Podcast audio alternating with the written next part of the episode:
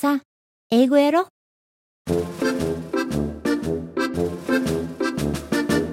ヤッホー英語音読今週も始まりました。コア英語教室大阪天満校から番組担当イボンヌがお届けしております。本日はジャックと豆の鶴第12回です。では早速今日の課題音声を聞いてみましょう。どうぞ。In front of the house stood the giant's wife. Jack begged. I am so hungry. Could you please give me something to eat? Since Jack had on different clothes from the last time, the woman didn't recognize him. She took him inside and gave him his breakfast. But soon the clump, clump, clump was heard again, and there came the giant. 続いてリピート練習です。どうぞ。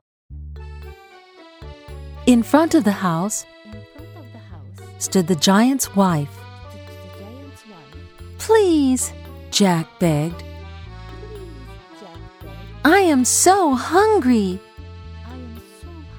Could you please give me something to eat?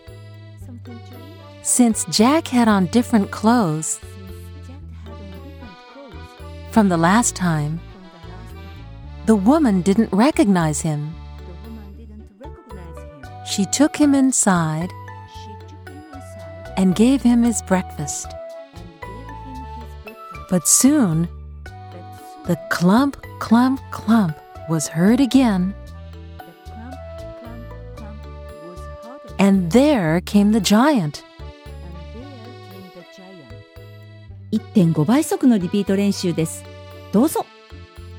In front of the house stood the giant's wife. Please, Jack begged. I am so hungry. Could you please give me something to eat? Since Jack had on different clothes from the last time, the woman didn't recognize him. She took him inside and gave him his breakfast. But soon, the clump, clump, clump was heard again, and there came the giant. もう一度今日の課題音声を聞いてみましょう。どうぞ。 In front of the house stood the giant's wife. Please, Jack begged. I am so hungry. Could you please give me something to eat? Since Jack had on different clothes from the last time, the woman didn't recognize him. She took him inside and gave him his breakfast. But soon the clump, clump, clump was heard again, and there came the giant.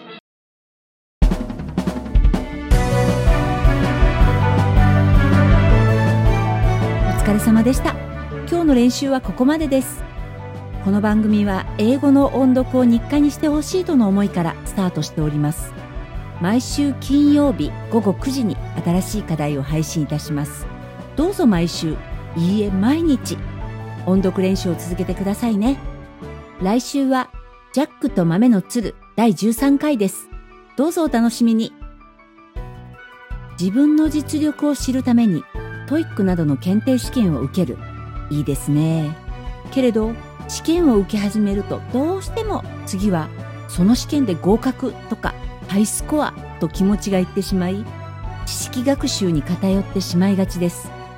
音読学習のないところにさらなる成長はありませんよ。